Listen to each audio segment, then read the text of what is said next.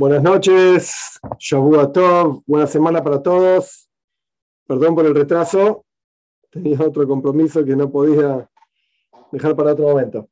Ok, estamos, por Hashem, gracias a Dios, con esta clase para Bnei. Estamos estudiando la Torah, estamos estudiando el texto mismo del Humash de los cinco libros de Moisés. Estamos en Parshas Noyaj. Parshas en la segunda Parsha, estamos en el capítulo 8. Vamos a comenzar a ver el desenlace, digamos, de toda la historia del diluvio. ¿Cómo termina? Capítulo 8, versículo 1. Recordó, recordó perdón, el Señor a Noyaj, después de todo el año del diluvio,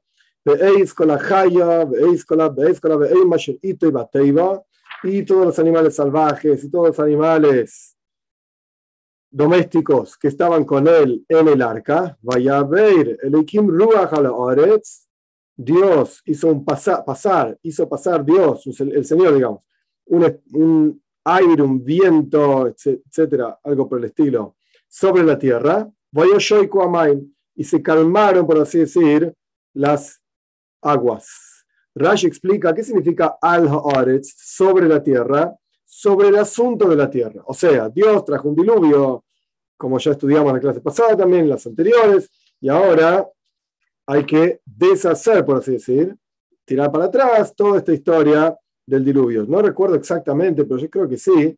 La clase pasada explicamos por qué los 40 días y una de las explicaciones, de hecho, del Alter Red, del pensamiento jasídico, de Chabad, Rabbi Shino Zama de explica que los 40 días corresponden con una mikve, con un baño ritual, 40 CO, es una medida de volumen, no importa exacto cuánto es, alrededor de 800, 900 litros. Esto es lo que pasó sobre la tierra, hubo una purificación de todo lo que ocurrió sobre la tierra. El punto es que recordó, una vez que termina el diluvio, Dios recuerda a Noah. Esto es, digamos, la traducción sencilla, simple, toda la cuestión. Los comentaristas se detienen. ¿Por qué dice Ekim? Y esto lo hablamos, si no me acuerdo mal, la clase pasada también. Recordó el Señor. Hay diferentes nombres de Dios y cada nombre de Dios expresa una cualidad, un asunto diferente en Dios. Una forma en la cual Dios se dirige y se comporta, se conduce con su mundo. El Ekim es un nombre que implica, indica juicio, severidad. Entonces el versículo debería decir, Vaizkoir Havaye Yud el nombre de cuatro letras de Dios que representa misericordia, la misericordia divina, recuerda a Noyaj, a los animalitos, etcétera, etcétera. Pero ¿qué quiere decir? Que el nombre de severidad divina, que en la práctica es el que trae todo el diluvio sobre la tierra, hay que acabar con todo el mundo porque son un desastre. ¿Cómo puede ser que esta expresión divina recuerda a Noyaj, que representa un asunto de misericordia, de bondad, de bueno, se acabó el diluvio, vamos a reconstruir todo. Rashi explica así. Este nombre de Dios, el Eikim, representa juicio, severidad, y se transformó ese juicio y severidad a misericordia a través de la plegaria de los justos, de los tzadikim. Noyaj era un tzadik, como ya estudiamos en la primera clase sobre Parshas Noyaj,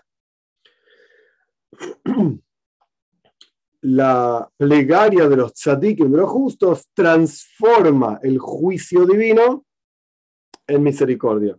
Y lo mismo pasa al revés, dice Rashi.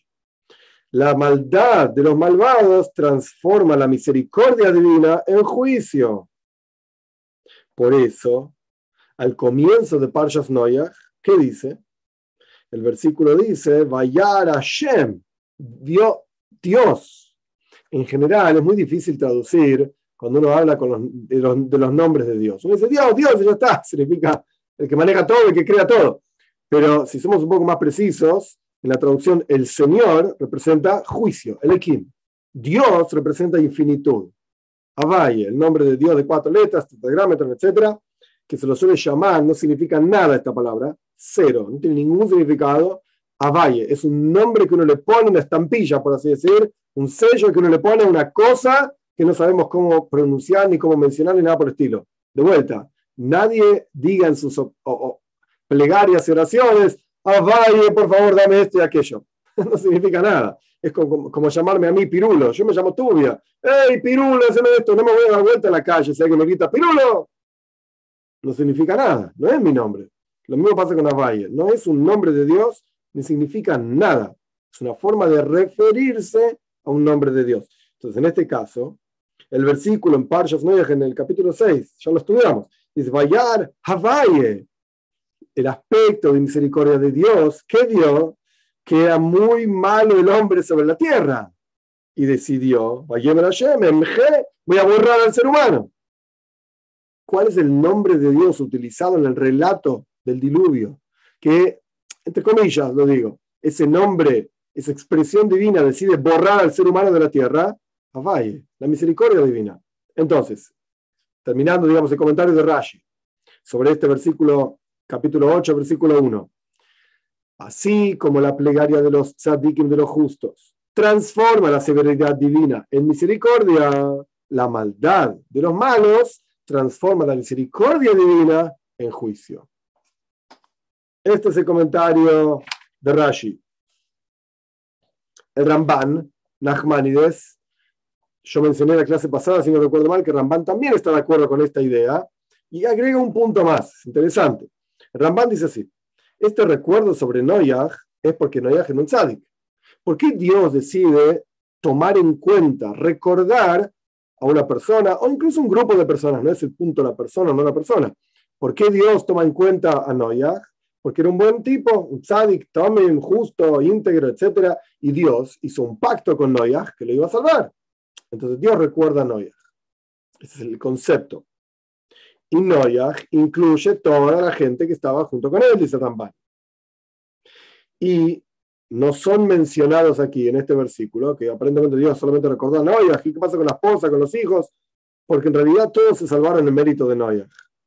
Pero, y esta es la parte interesante del comentario de Ramban, Nachmanides, el recuerdo que dice Dios sobre los animales, porque el versículo dice de vuelta, que Dios recuerda a y a todos los animales salvajes, a todos los animales domésticos, etc. Este recuerdo no tiene que ver con el mérito de los animales, porque los animales no tienen ni mérito ni culpabilidad.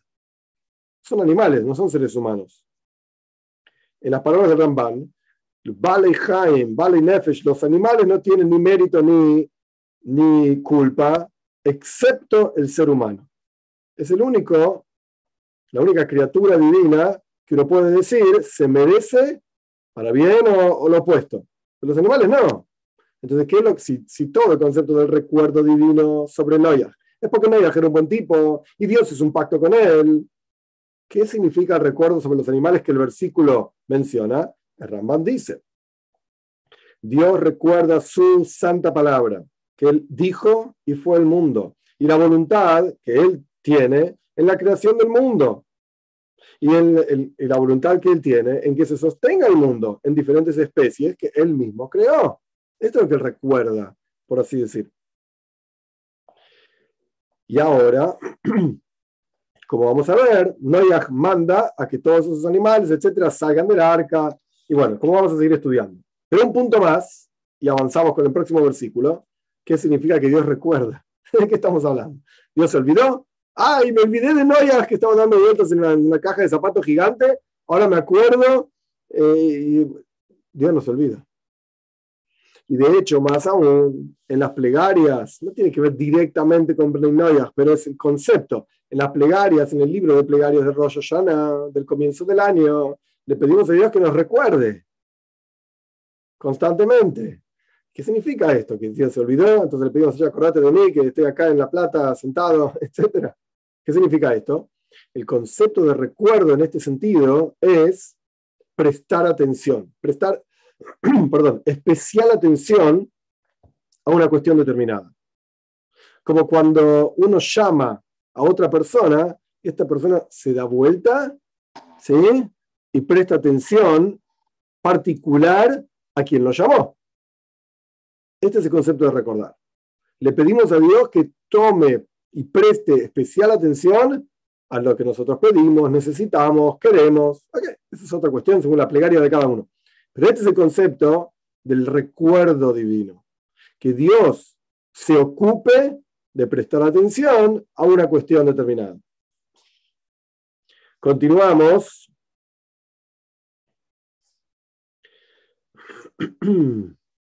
Versículo 2.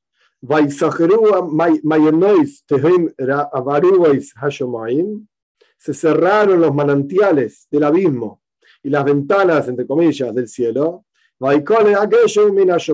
Y se terminó la lluvia de los cielos. Rashi comenta, interesante, cuando la Torah habla de que se abrieron los manantiales para que salga el agua y se llene, el mundo de agua, etcétera, para hacer un diluvio, la Torah habla de colma y nois, todos los manantiales. Cuando la Torah en nuestro versículo dice que se cierren los manantiales porque se acabó el agua, se acabó el diluvio, dice que se cerraron los manantiales. Pero no dice todos los manantiales. Oh, se abrieron, se abrieron todos. ¿Cómo se cerraron? No se cerraron todos. ¿Qué significa esto? Rashi explica. La idea es que quedaron algunos manantiales de donde salía agua porque ciertas, en ciertos casos son necesarios para el ser humano. Por ejemplo, en las palabras de Rashi, aunque no se entiende, Jame Tiberia. Jame Tiberia significa las aguas termales. En Tiberia, en el norte de Israel, hay aguas termales.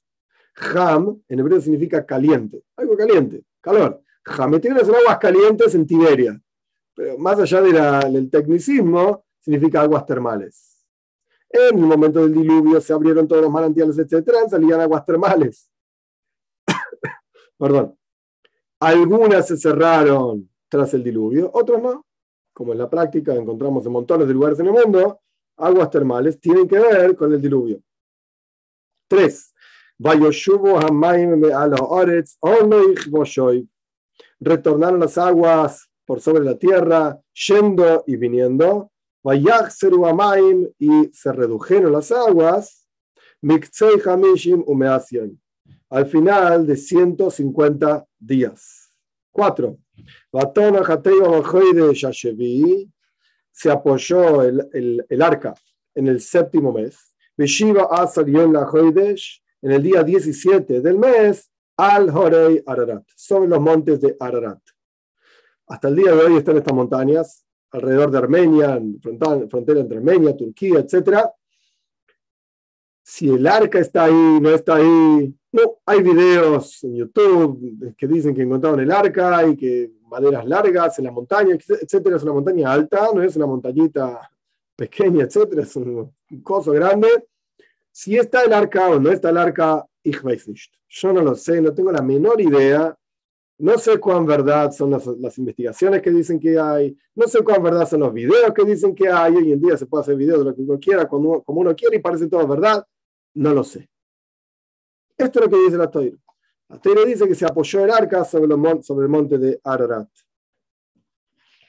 Como ya expliqué en la clase pasada y no expliqué el detalle, y la verdad es que no vale la pena detenerse en esto porque nos vamos a marear no, no llegamos a ningún lado hay una discusión grande entre Rashi y Ramban sobre exactamente en qué mes fue cada cosa, qué día del mes estamos hablando, pero mencionan meses en hebreo. Y explicar todo esto va a llevar tanto tiempo que no vale realmente la pena. El punto es el siguiente, esto sí, este punto sí me parece importante, más allá de los nombres y la explicación amplia que requeriría todo esto, que no la voy a hacer a propósito, pero ahí es así hay dos meses en el año, en el calendario hebreo, hacer toda una clase sobre el calendario hebreo ahora no es el momento, por eso digo que tampoco tiene sentido toda la explicación entre la discusión entre Rashi y Ramban, no tiene sentido, pero hay dos meses en el año que hay una especie de confusión, si es el primer mes del año o no es el primer mes del año. La Toira, los cinco libros de Moishe, no tienen nombres los meses, sino que es el primer mes, el segundo mes, el tercer mes, etc. Pero ¿cuál es el primer mes y cuál es el segundo mes, etcétera? Bien. Para la Toira, el primer mes es el mes que se llama Nisan. De vuelta, no voy a hacer toda una clase sobre el calendario. Se llama así, Nisan. La Toira lo llama primer mes, hoy en día se llama Nisan. ¿Por qué? ¿Cómo? ¿Cuándo? Hay un video en el canal de YouTube que habla sobre los nombres de los meses. ¿De dónde salieron? De Babel, dicen nuestros sabios. Ok. Hay que estudiar el asunto por sí mismo. La Torah llama el primer mes el mes de Nisan. La Torah llama el séptimo mes el mes de Tishrei. Así se llama, Tishrei. cuando en Parshas Pinjas aparecen todas las ofrendas que hay que traer de diferentes, en diferentes meses, en diferentes situaciones, fiestas, etc., el mes de Nisan es Ajoy de Rishon es el primer mes, y de hecho en Parshas Boy, en el libro de Shmois, donde se explica la, la, mitzvah, el precepto propiamente dicho en calendario y cómo se haga un calendario, etc., dice la Joy de este mes es el mes de Nisan, será el primer mes para ustedes, de los meses del año, etc. Esto, de aquí aprendemos la mitzvah, el precepto que no tiene que ver con Brenegach de establecer un calendario según los meses de la luna y las estaciones del sol. Ok, hay que estudiar el calendario por sí mismo. Ramban trae un comentario de, de una traducción al arameo, la traducción de Yenes Amenuziel. Yenes Amenuziel, para tener una idea, vivió aproximadamente año 200 de la era común, más o menos, 200 de la era común, y escribió un comentario a la Torah, una traducción al arameo de la Torah que hasta el día de hoy lo tenemos y en algunos casos se estudia y es muy diferente de la traducción al arameo que hizo Onkel Usaker. Onkel Usaker vivió un poco antes todavía, eh, si no me equivoco, pero aproximadamente en la misma época. Y el Ramban, eh, perdón, sí, déjame, el Ramban trae el comentario de Yenes Amenuziel y explica así. Hasta el diluvio se consideraban las fechas, un segundito,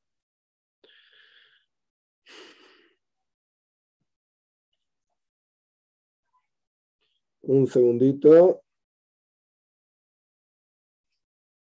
Ok. Hasta el diluvio, los meses se consideraban a partir de Tishrei. Ese era el primer mes del año. Yo antes dije que es el séptimo mes del año. Ok. Así es como es hoy en día. Pero hasta la época del diluvio, Tishrei era el primer, primer mes del año.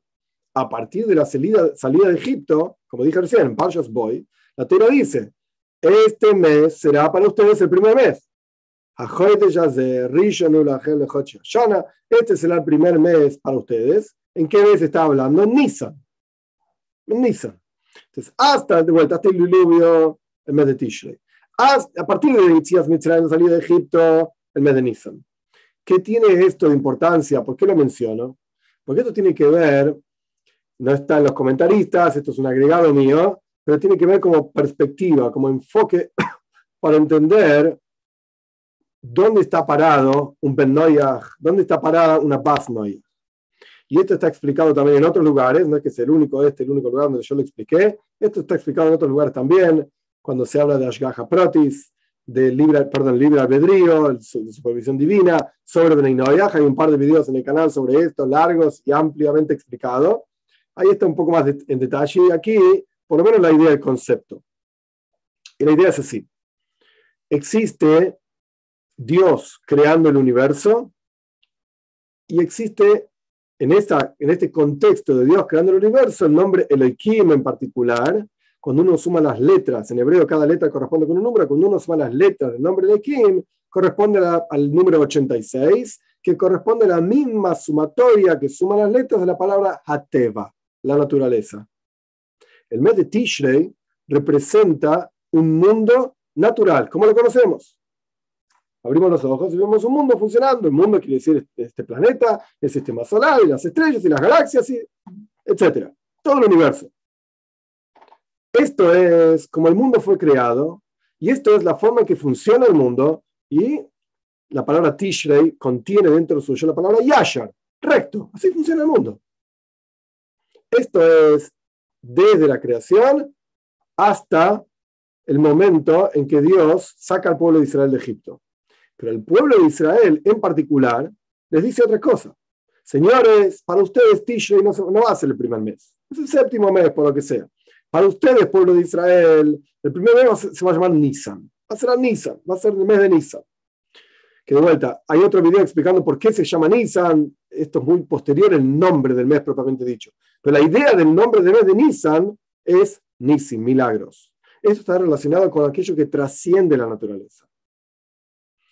Nuestros sabios explican que la razón de ser misma de un Ben Noyaj, una Bas Noyaj es igual, hombre y mujer, es la misma cuestión.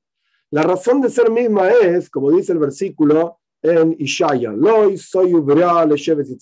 Dios no creó el mundo para estar desordenado, sino que creó un mundo para estar habitado.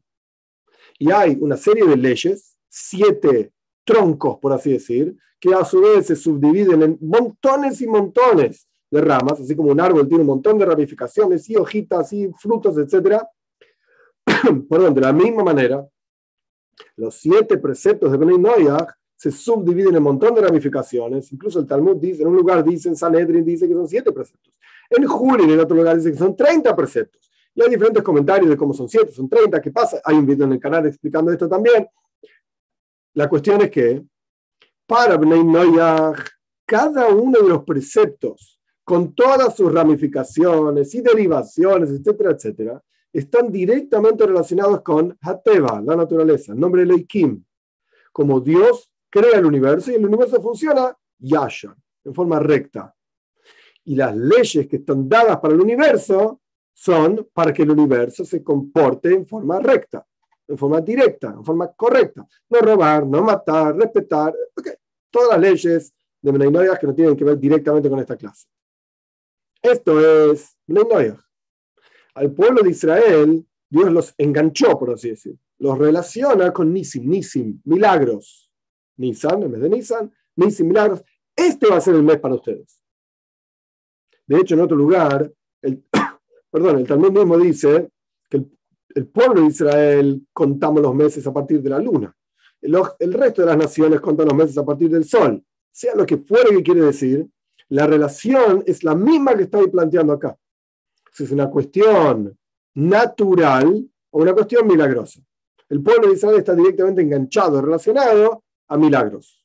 ¿Esto significa que no pueden ocurrir milagros para Bnei No, no es ese el significado. No estoy diciendo eso, no tiene nada que ver.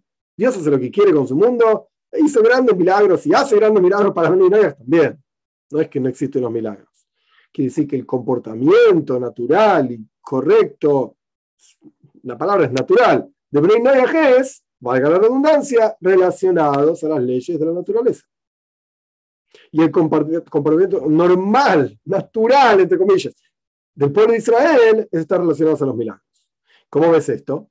La forma más simple de ver, más sencilla de ver esto es, todos los grandes imperios pasaron por sobre el pueblo de Israel, por sobre la tierra de Israel, pisotearon, oprimieron, masacraron al pueblo de Israel. Y de ellos no quedó prácticamente nada. Ruinas. Los egipcios, los babilonios, los persas, los griegos, los romanos, los cosacos, los nazis y Mahshumam, su nombre se ha borrado. De todo. La Inquisición, etcétera, etcétera pasaron, pisotearon, masacraron al pueblo de Israel.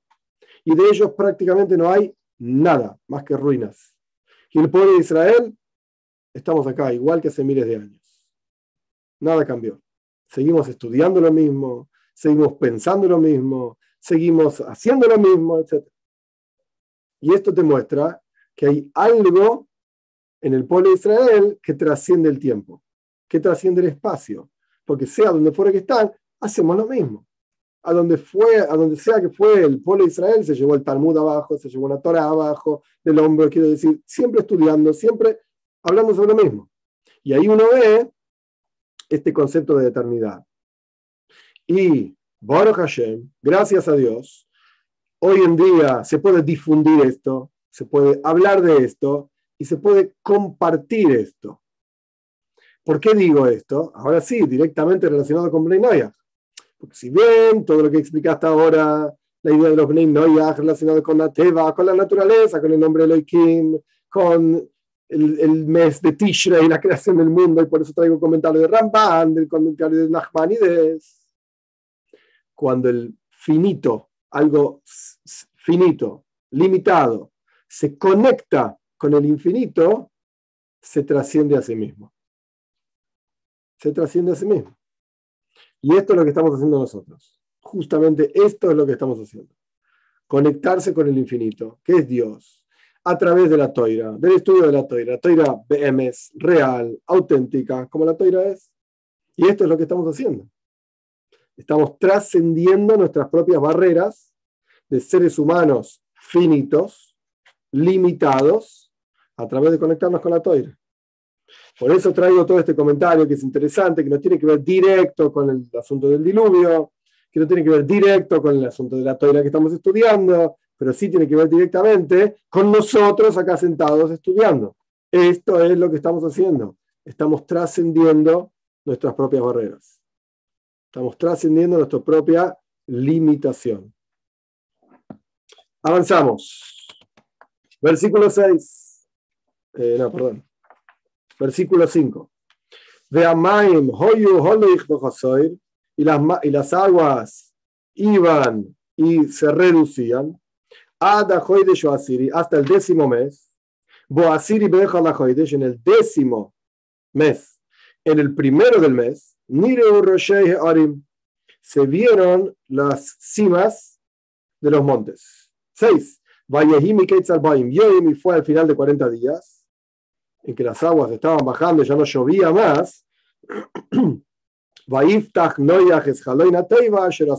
Abrió Noyach la ventana del arca que él hizo, la ventana que hizo al arca, porque ya no llovía más. 7. Y envió Vayeshalach, no significa simplemente que abrió la ventana y dijo, che, anda a ver qué pasa, si llueve o no llueve. Como quien dice en, Argentina hay una expresión, anda, a ver si llueve en la esquina, como dice, salí de acá, anda a pasear, anda a la esquina a ver si llueve. No es esto, lo que le mandó a a ver si llovía o no. Vayeshalach es, chau, te echo. Quiere decir, no vuelvas. En buen sentido, no digo que Noyaj lo echó al cuervo. Pero le dijo, ya está, se acabó, listo. No más diluvio, que te vaya bien. Lo mandó al cuervo. Pero, salió, mal traducido, a propósito, para que vean cada palabra, salió saliendo y, volviendo, y volvió. salió, salía, venía, daba vueltas hasta que se secaba o se secó el agua por sobre la tierra. Es decir, el cuervo estaba dando vueltas alrededor del arca y no tenía dónde apoyarse. no tenía dónde apoyarse. Entonces volvía constantemente al arca. Y Noia se dio cuenta que no, no había efectivamente dónde apoyarse. No estaba listo el mundo para estar habitado de vuelta. 8.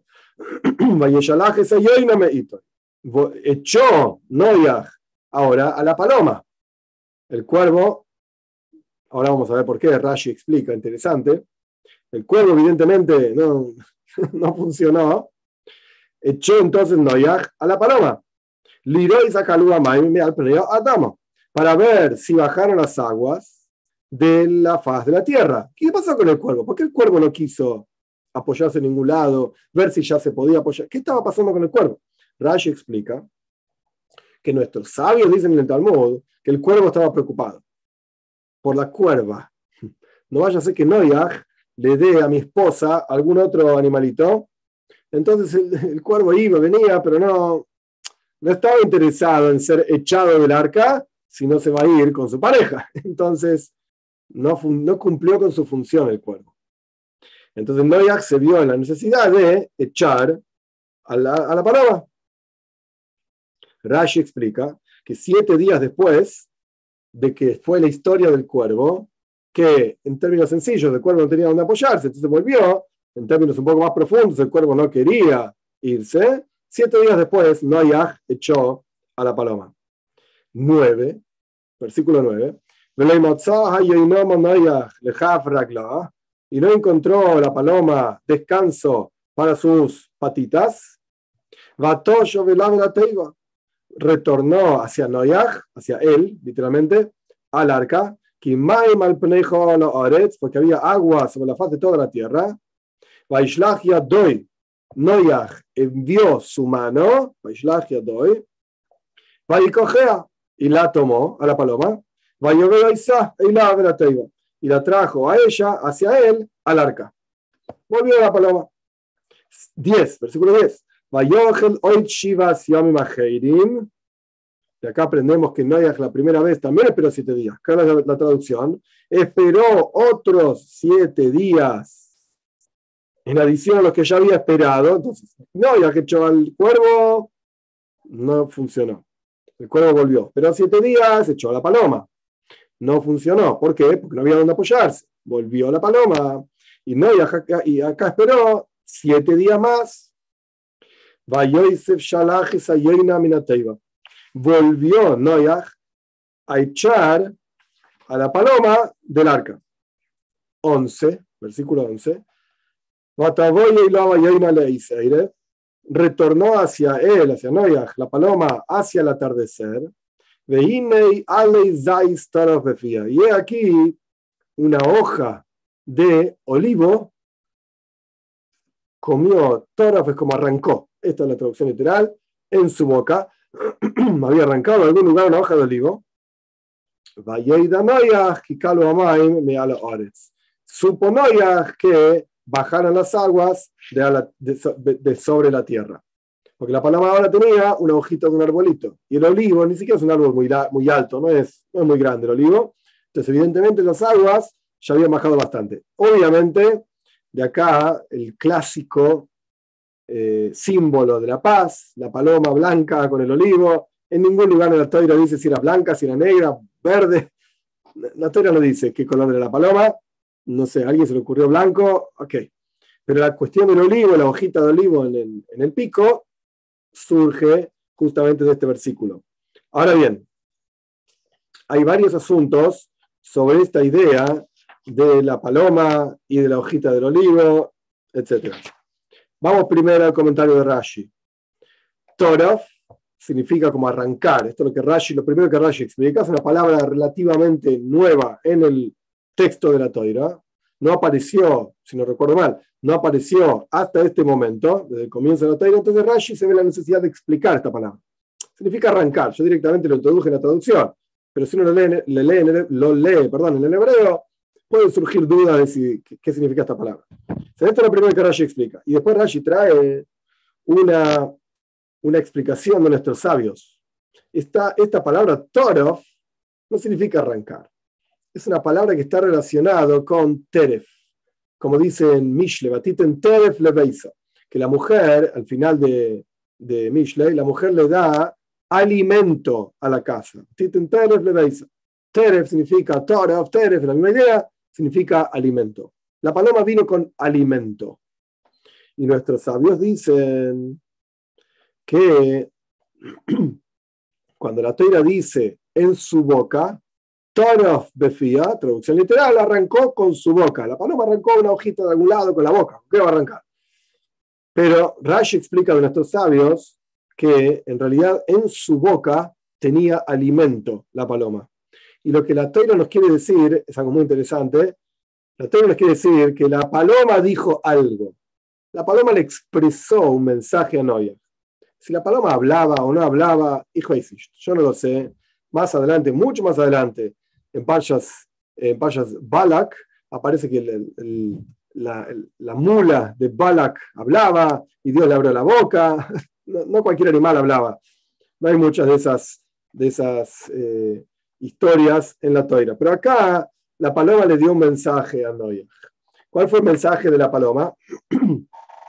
Prefiero que mi alimento sea amargo como el olivo, porque la aceituna, antes de estar procesada con ácidos y con sal y qué sé yo, qué sé cuánto, es muy amarga. El fruto, la aceituna propiamente dicha, la oliva, es muy, muy amarga. Prefiero que mi alimento sea amargo pero lo consigo yo misma, dijo la paloma, y está en manos de Dios, por así decir, Dios es el que me da a comer, y no quiero un alimento dulce en manos del hombre. ¿Qué quiere decir la paloma con todo esto? Que el hombre cobra, entre comillas, cada alimento que le da a los animales. Y por lo tanto la paloma dijo, ¿sabes qué? Yo me ocupo de mí misma, Dios se ocupa de mí, no quiero que el hombre se ocupe de mí es interesante como, como pensamiento, como los animales observan el mundo, a través de sus ojos podemos ver qué es lo que piensan de nosotros seres humanos. El Ramban Nachmanides tiene toda una discusión larga, que yo no voy a entrar en toda la discusión, pero por lo menos comentar el asunto, el concepto interesante. Nuestros sabios se preguntan, ¿de dónde salió este arbolito? Esta, este olivo. Porque más adelante, no sé si llegamos hoy o no, pero más adelante probablemente no. para estudiarlo, porque es un asunto muy interesante estudiarlo en sí mismo, hay que tomarse el tiempo adecuado. Pero más adelante aparece que Noyaj plantó un viñedo, porque no había árboles sobre la tierra, porque el diluvio arrasó con todo. ¿de dónde sacó la paloma? Una hojita de olivo, un arbolito, y que el diluvio un año entero con agua por sobre toda la tierra no destruyó al olivo y a todos los otros árboles. ¿De dónde sacó la paloma? Una hojita de olivo. Rashi no dice nada. El Ramban trae de nuestros sabios que en la tierra de Israel no hubo diluvio. No llovió ahí. No llovió ahí. Entonces, en la tierra de Israel había olivos y la paloma de alguna forma fue desde Armenia, lo que hoy es Armenia, Monte Ararat, hasta la tierra de Israel volando, que son unos cuantos kilómetros, no es muy cerca, arrancó una hojita de olivo y la trajo hasta Noyaj. Esto es lo que trae el Ramban de nuestros, de nuestros sabios. Otros dicen, de nuestros sabios mismos, que la paloma lo sacó de Ganaiden, del paraíso. ¿Dónde está el paraíso? En este lugar no, pero el Ramban en otro lugar, Sharak Mul se llama, el libro específico de Ramban, que habla sobre la vida después de la muerte y las leyes de duelo, etcétera, no es para estudiarlo. La cuestión es que el Ramban trae ahí que el Ganeiden es un lugar en la tierra físico que no sabemos dónde está, pero por cuanto la Toira al comienzo habla del río Éufrates y del río, los ríos que están, se me fue el nombre ahora, el nombre de, la cabeza, el nombre del otro río, pero están ahí en Irán, en Mesopotamia, entonces esto, hasta algún lugar de por ahí tiene que ver con el Ganaiden, con el paraíso. Estos son los ríos que la Toira menciona al comienzo del relato de la creación. Entonces, evidentemente, la paloma fue hasta ahí, ahí tampoco hubo diluvio. La paloma fue hasta Tigris, gracias, gracias Laura. Fue hasta, fue hasta ahí, sacó una, una hojita de, olivo y la trajo a Noia. O sea, si Eretz Israel está lejos del Ararat, esto está un más lejos todavía, ¿cuántos miles de kilómetros más?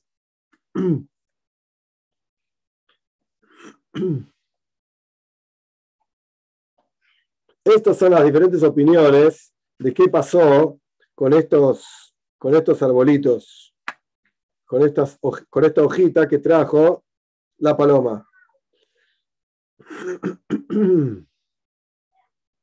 Otra opción que trae el Ramban, que en la práctica las aguas no destruyeron a los árboles, y no se derritieron, entre comillas, los árboles en el diluvio, y por lo tanto, de algún lado sacó, de algún olivo que encontró la paloma dando vueltas por el monte Ararato, qué sé yo por dónde, no necesariamente la tierra de Israel, no necesariamente en Ganaiden, son diferentes opiniones sobre cómo ver de dónde sacó la paloma esta hojita.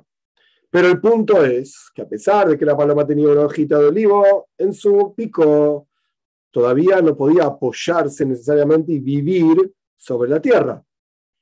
Entonces la paloma retornó hacia Noyaj, versículo 12. Esperó otros siete días, Noyaj, y echó de vuelta a la paloma. Y no retornó más hacia él, valga la redundancia, más. En hebreo queda, suena mejor que castellano. No retornó más, se fue la paloma. Ahí Noyag se dio cuenta, se acabó el asunto, se puede salir del arca. Versículo 13. Fue en el año 601, no nos olvidemos que en el año 600, al comienzo del relato, Noyag entra en el arca. Fue en el año 601, el diluvio duró un año. Borrishon la en el primero, en el, en el primer mes, en el primer día del mes, se secaron las aguas de sobre la tierra, y Noyach retiró la cobertura del arca, y vio, y aquí se secaron la faz de la tierra. 14. Y en el segundo mes, el 17, 27, perdón, del mes, se secó la tierra, porque si bien la tierra ya el agua no estaba sobre la tierra, pero estaba todo hecho una especie de barro y algo por el estilo, entonces tardó un poco más, se secó el agua por sobre, de sobre la tierra. Versículo 15, habló el Señor con Noah diciendo, versículo 16, Sei minateiva, salí del arca. Prestemos atención a cómo termina el versículo. Ato ishtejo, tú y tu esposa. Cuando Dios le dice a Noah, voy a, voy a la teiva, entra al arca, dice vos y tus hijos, esto ya lo hablamos, tu esposa y tus nueras. Ahora dice diferente. Salí del arca, vos y tu esposa. Ubaneja, uneshevaneja y y tus hijos y las esposas de tus hijos contigo. Quiere decir que ahora en una mitzvah, como vamos a estudiar, estaba permitido intimidad, etc. Dentro del arca no. Por eso Dios separa a Noé que sus hijos por un lado, su esposa y su nuera por otro lado. Pero fuera del arca, sí. Antes de seguir adelante, perdón, con el versículo 17, encontramos acá algo interesante. Nosotros explicamos, nos detuvimos un tiempo en explicar esto, al respecto del versículo que Dios le dice a Noia, voy a la Teiva, entra en el arca, y explicamos que la palabra Teiva, la explicación de Baal es que la palabra Teiva significa en hebreo palabra, aparte de significar arca, significa también la, palabra palabra, propiamente dicho. ¿Cómo se puede uno, simplemente repitiendo lo que me explicó para dar el próximo paso, cómo puede uno salvarse del diluvio de la sociedad, de la falta de valores, etcétera, etcétera, etcétera? Entra al arca, dice Bayento. Entra a las palabras de Torah, entra a las palabras de Tfilo. No, conectate. Y esto es voy a la Torah. Entra dentro de la Torah, dentro de la Tfila. Perfecto. Así te salvás de las aguas del diluvio, tal y cual Noyach se salvó del diluvio en el momento propiamente dicho del diluvio. Pero acá nos encontramos con, esto es lo que enseñó el Baal todo muy lindo, pero nos encontramos con un problema porque ahora estudiamos versículo 16, Dios dice, salí del arca. Entonces, ¿por qué no aplicamos la misma explicación de Baal ahora? Si en aquel momento entrar en el arca quería decir entrar en las palabras de Torah, entrar en las palabras de Tfila, salir del arca, ¿qué quiere decir? Salir de las palabras de Torah, salir de la Tfila. ¿Mm? ¿Y esto qué quiere decir? Que hay que dejarlo de lado. Suena muy extraño. Así se explica así, para llevar la, enseñanza de Baal un paso más hay momentos en la vida en los cuales uno tiene que introducirse, meterse de, a full, 100% en toira, en fila, olvídate del mundo a tu alrededor. Como Noyaj se introdujo en el arca, como ya explicamos. Pero hay momentos en la vida en que es justo al revés. Y no solamente justo al revés porque a uno le parece que así debe ser, sino porque Dios dicta esto, como está en el versículo 16, Seimina salí del arca salí de las cuatro paredes, así es la expresión, por eso lo digo de esta manera, es la expresión en la toira, arba amois toira, las cuatro paredes, por así decir, que vos estás encerrado, de toira, de trina, etc. Salí de esto para ver si podés afectar el mundo, para ver si vos podés tener un, un, efecto positivo, por supuesto, influir, influir sobre el mundo, enseñarle a otro toiro, acerca a otra persona a la fila, ocupate del mundo que tenés a tu alrededor. Entonces hay una especie de, a pesar de que parecen opuestos, pero no son opuestos, son complementos. Momentos para esto, momentos para esto, situaciones para esto, situaciones para lo otro. Y esto es uno de los asuntos más, eh, a pesar de que es un asunto simple, pero más mal entendidos en, la, en, el mundo talmúdico. La gente que estudia lo sabe y es algo pashot, simple en hebreo. Eh, pero la gente que no estudia y no está metido en el tema, no entiende. Estamos acostumbrados por el mundo, mundo occidental en el que vivimos, estamos acostumbrados a una lógica binaria. Lógica binaria, eh, los que saben computación o trabajan, etcétera, más todavía, es uno o cero. ¿Está bien o está mal? Entonces, si hay una discusión entre A y B, la lógica dicta, por ejemplo, A tiene razón y B automáticamente, lógicamente hablando, no tiene razón. Se acabó. O al revés, B tiene razón y A no puede tener razón. Porque si B tiene razón y están discutiendo, entonces A no tiene razón y se acabó el asunto. binario, este o este. No hay otra, uno o cero, no hay otra posibilidad. La lógica talmúdica no es así. Podés encontrar una página entera de dos rabinos, o incluso más de dos, discutiendo, y la solución de la discusión es, tanto A como B tienen razón. Pero ¿cómo puede ser? Tanto A como B tiene razón. no entendemos. ¿Cómo tiene razón? el Talmud explica. En tal situación A tiene razón. En tal situación B tiene razón. Bajo ciertas circunstancias A tiene razón. Bajo ciertas circunstancias B tiene razón. ¿En qué está basada esta idea? Relacionado a lo que yo mencioné antes. Y hay otro video en el canal, un video que ya tiene años, que explica este asunto también. El Talmud tiene una expresión en Eirubin. El Talmud tiene una expresión que dice así: Eilu ve Eilu tanto estas como aquellas, ahora explico, son las palabras del Señor, del Dios viviente. Cuando hay una discusión entre dos sabios, estamos hablando de sabios de la toira, no estamos hablando de, cualquier tontería, uno dice cualquier, uno dice cualquier pavada, no estamos hablando de esto, estamos hablando de gente realmente sabia, conocedora, etcétera, en la toira. Cuando hay una discusión entre dos sabios, ambos están expresando, lo repito lentamente traduciendo, dibrei, palabras, Elohim, Jaim, del Señor viviente. Antes expliqué que la palabra Elohim, cuando uno, el nombre de Dios Elohim, cuando uno suba su letra, significa Hateva, 86, la naturaleza, representa multiplicidad, uno abre los ojos y ve un montón de cosas, un montón de gente, un montón de planetas, un montón de estrellas, etcétera, etcétera. Multiplicidad en el mundo. No es obvio la unicidad divina. Y no es obvio que está todo conectado con Dios. Hay que pensar, hay que meditar, hay que, ok, es un trabajo, pero no es algo obvio abrir los ojos y decir, ah, Dios, mira, sí, ¿qué quiere de mí? No es así nomás. Hay que trabajarlo. Cuando hay dos personas discutiendo, ambos tienen razón, porque ambos están expresando una cualidad divina diferente. El ejemplo más clásico, más simple de ver esto es la casa de Beis, Hillel y Beis Shammai. La casa de Hillel, la casa de Shammai. Son dos personajes que vivieron aproximadamente año 50 de la era común, más o menos. Uno se llamaba Hillel, otro se llamaba Shammai. Hillel en general permisivo, Shammai en general estricto. Y hay un montón de historias sobre ellos que ahora no voy a comentar, no vienen al caso. La cuestión es que discutían, eran grandes amigos entre ellos, pero discutían, Hillel y Shammai. Y si Hillel tiene razón, Shammai no tiene razón. Si Shammai tiene razón, Hillel no tiene razón. Nuestros sabios dicen, tanto estas como aquellas, las palabras de Hillel de Shammai, y después sus estudiantes, Beis Hillel, la casa de Hillel, o sea, el, instituto de estudio Hillel, que pensaban todos, digamos, como Hillel, y la Beis Shammai, el instituto de estudio de Shammai, que pensaban, todos, pensaban todos como Shammai, los dos tienen razón, porque expresan indulgencia, la bondad divina, Hillel, o la casa de Hillel, y expresan la severidad divina, Shammai o la casa de Shammai. Y ambas son verdad. Pero ¿qué pasa? La alhaja, la ley, es una.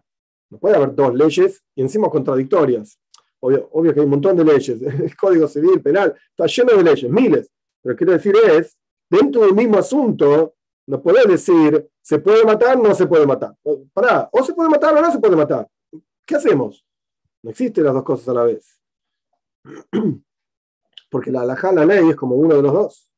Y en la gran mayoría de los casos, en este asunto técnico particular, es como Hillel, como Beis Hillel, como Hillel, la casa de Hillel, etc., frente a Shammai.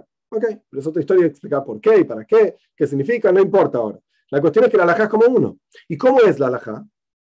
El Talmud explica. La halajá es como uno de los dos, que Avaye y Moy. Lo que yo expliqué antes. Porque no es que la alhaja surge del del nombre Elohim, que representa multiplicidad, y justamente el nombre Elohim es un nombre que está expresado en plural. Elohim significa el Señor. Elohim es como si fuese, mala traducción, pero para entender el asunto, los señores. ¿Mm? ¿Cuántos dioses hay? Sí, es uno solo, pero hay una expresión divina que contiene opuestos. Hillel, Shammai, permisivo, prohibitivo, etc. Pero sin embargo, la alhaja es como una sola. Havaye, el nombre infinito de Dios. Esto es, un asunto largo que explica sobre David Amelech, que él siempre tenía razón frente a sus contendientes en la ley. ¿Por qué? Alaja que Moisés Bejolmaken, que Havaye y La ley es como David en todos lados, porque Dios estaba con él. Pero ¿qué, qué expresión de Dios? La infinitud divina. La alaja es como uno de los dos, es verdad. Pero al respecto de, la, de las leyes y al respecto de las opiniones al respecto del mundo talmúdico, las dos cosas son verdad. La lógica talmúdica no es binaria. No tiene un número. La lógica talmúdica es todo lo que está escrito es verdad. Es así, es correcto.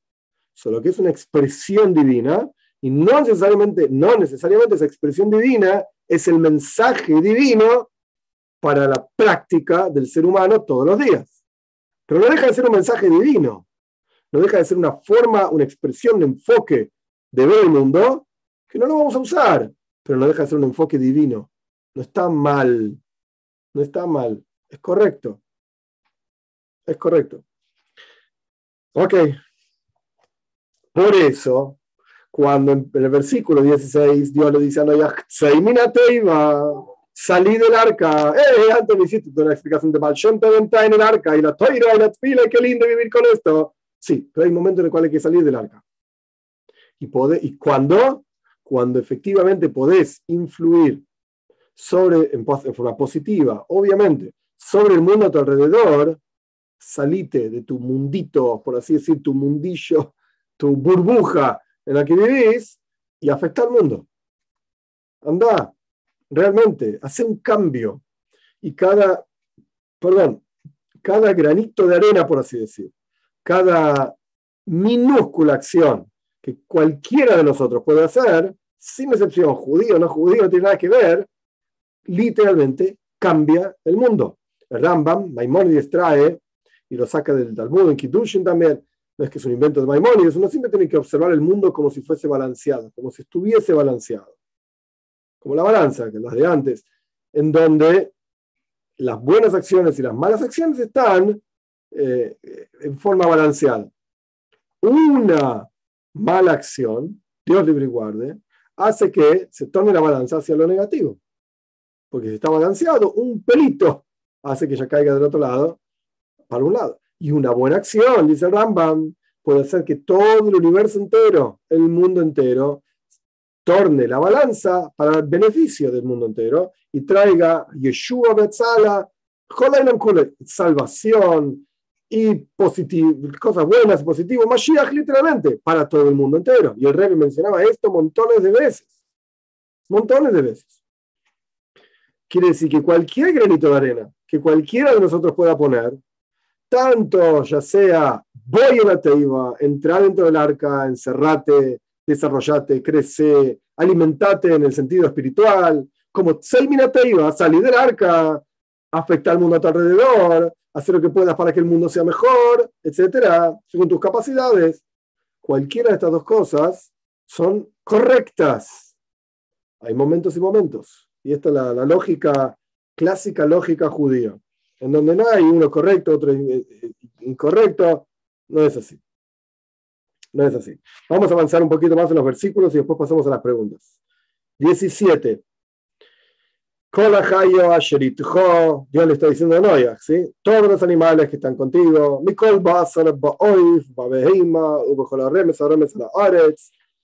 de toda la carne, en las aves, en los animales, en todo lo que anda sobre las reptas, sobre la tierra, y que salgan contigo, sacalos junto con vos, si no quieren salir, sacalos igual. Em, y que anden sobre la tierra y hagan frutos y se multipliquen sobre la tierra. 18. Salió Noyach entonces.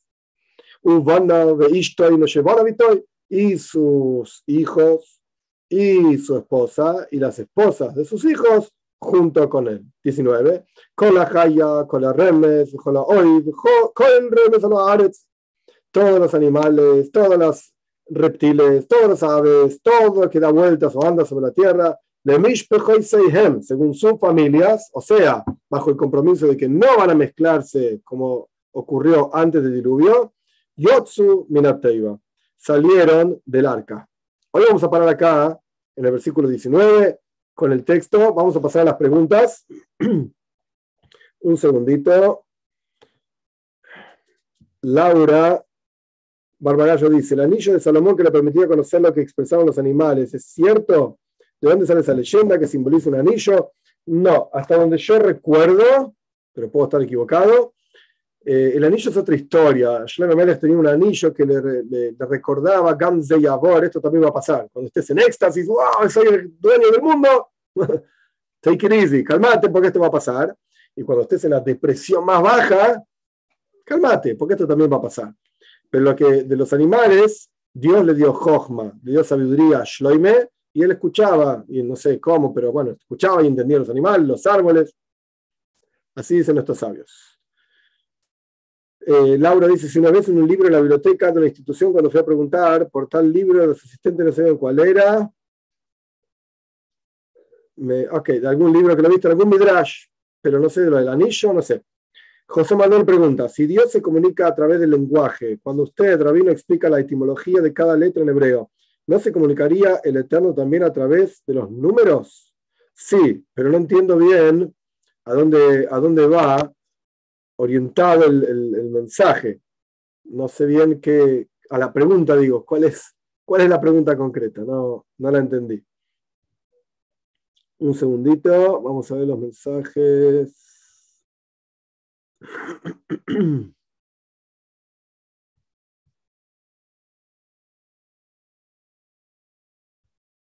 Un segundito.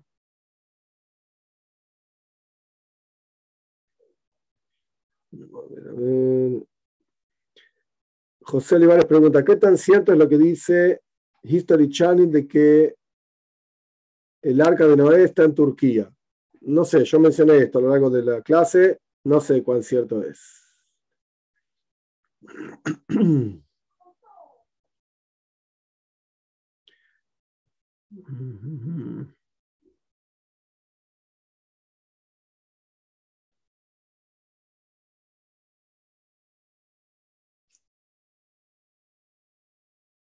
Los dinosaurios, ya hablamos de esto también la clase pasada, si no me equivoco. Pregunta LSK. Si no me equivoco, ya hablamos de esto la clase pasada. No sé, la, la realidad es que no sé. Eh, un segundo.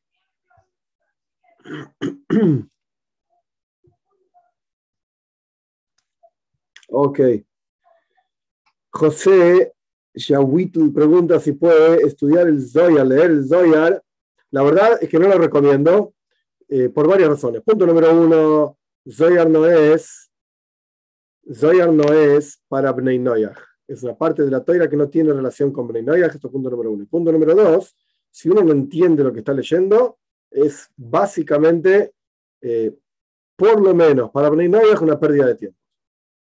Porque la, incluso las traducciones que hay en español, etcétera, son totalmente incom incomprensibles, imposible de entender. O sea, uno puede leer el árbol que subió, el árbol que bajó y el manantial que salió agua, etcétera, y no se entiende nada de lo que se está hablando. Y es una pérdida de tiempo, cuando uno podría estar desarrollando, utilizando su tiempo para desarrollarse a sí mismo, para mejorar sus cualidades emocionales, intelectuales, estudiando toira de acuerdo a las leyes de Neinoyach, qué parte de la toira se puede estudiar, etcétera. Está perdiendo el tiempo leyendo el Zayar, traducciones que casi seguro no son kosher, no son adecuadas, es una pérdida de tiempo. Jorge Guzmán pregunta si un Breinegas puede visitar un Knis. Knis es en, los turcos dicen Knis. Eh, Shil, Shul en, en Yiddish. Como poder, se puede, pero no lo veo como una actividad para, para vincularse con Dios. Y menos cuando hay otros judíos o en un momento de un servicio de judíos, no creo que tenga que mezclarse los servicios de judíos con los servicios de Bnei Noyah. No me parece. Pero es algo que se puede discutir, no es que. Es algo que se puede discutir.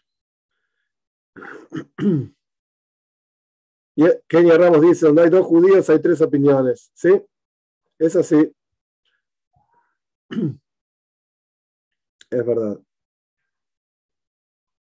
Julio hoy me pregunta si puedo volver a explicar lo que significa estar fuera del arca. Hice una explicación un poco larga. Kitsur, en resumen, lo que significa es utilizar lo que uno aprendió dentro del arca, entre comillas, para acercar a otra persona a Toiro, a la Torá, a la verdad. Eh, esto es básicamente lo que significa esta idea de salir del arca. Laura pregunta si uno tiene permiso de alguna autoridad para leer el Zoyar. ¿Se puede o es necesaria la conversión? ¿Hay alguna particularidad para, la conversión? No sé qué autoridad diría que es correcto que Bnei Noyach lean el Zoyar. Me causa mucha curiosidad saber qué autoridad dice eso y, quizás suena raro, con qué autoridad dice eso cuando una autoridad alágica, legal, dice algo, tiene que poder apoyar lo que dice con eh, textos, con el, lugar donde está. Puede ser que uno, yo no recuerdo, no soy bueno con los números, etcétera, no recuerdo. Ah, en tal capítulo, en tal versículo, ok, yo no soy así, es mi limitación particular, pero cortamos y lo puedo ir a buscar y cuando lo encuentro te digo, está en tal lugar, etcétera, escrito. Esto sí lo puedo hacer. Entonces no sé dónde está escrito y estoy 99,9, como escriben en los, en los aerosoles para matar a todos los bichos, me matan 99,9% de los bichos, 99,9% seguro de que no está escrito en ningún lado que Bnei Noyach puedan, barra, deban ir a leer Zoyar, porque de vuelta considero que es una pérdida de tiempo. Leer libros judíos sobre alimentación o Kabbalah. Kabbalah no tiene nada que ver con Noyach, alimentación. Sí, no sé qué libros judíos hablan de alimentación, pero no sé a qué se refiere alimentación, si las leyes de alimentación, no lo sé. No lo sé.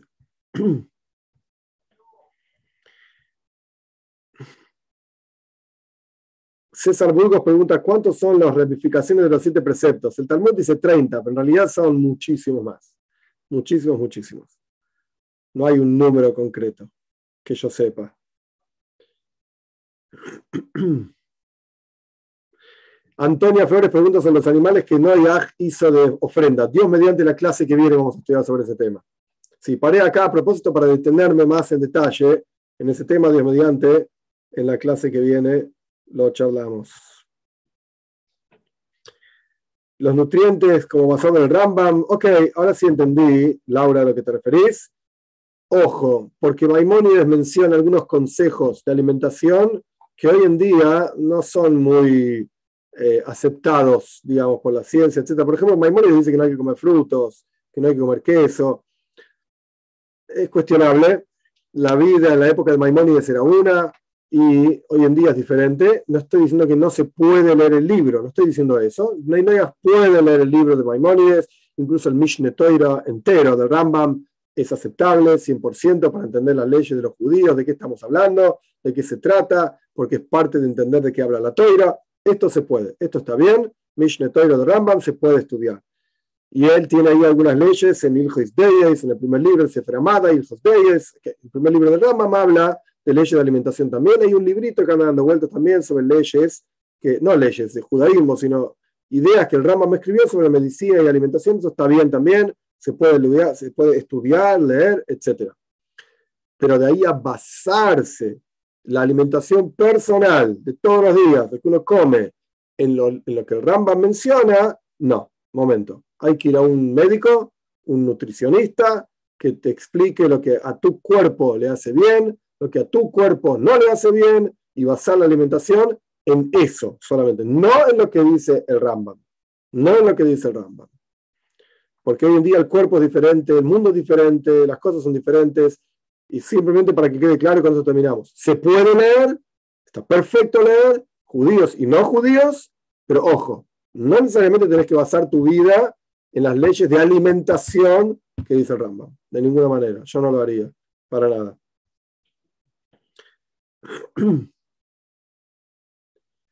José, hay un José hay un montón de videos en el canal sobre leyes de Beninoyah. Eh, de hecho, de este curso mismo, este es el curso número 6, pero hay seis cursos antes y hay uno de los cursos, no recuerdo si es el 4 o el 5, que habla específicamente de leyes de alimentación, bendiciones para decir, hay un curso entero sobre ese tema. Eh, y también hay un video en el canal en la lista de Bnei en donde se habla de las ramificaciones que tienen los siete preceptos de Bnei Sí, totalmente. Muy bien, gente. Tov, que tengan una excelente semana y Dios mediante seguimos el sábado de la noche que viene. Que tengan braja, bendición y éxito.